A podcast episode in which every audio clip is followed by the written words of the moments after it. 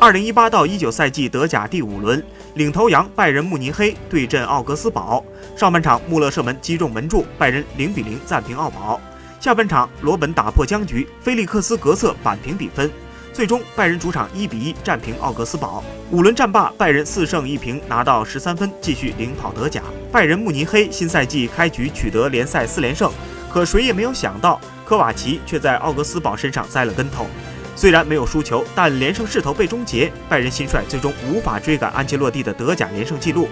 算上本场比赛，拜仁跨赛季已经连续六个德甲主场丢球。对于德甲班霸来说，这样的主场防守水平并不能让人满意。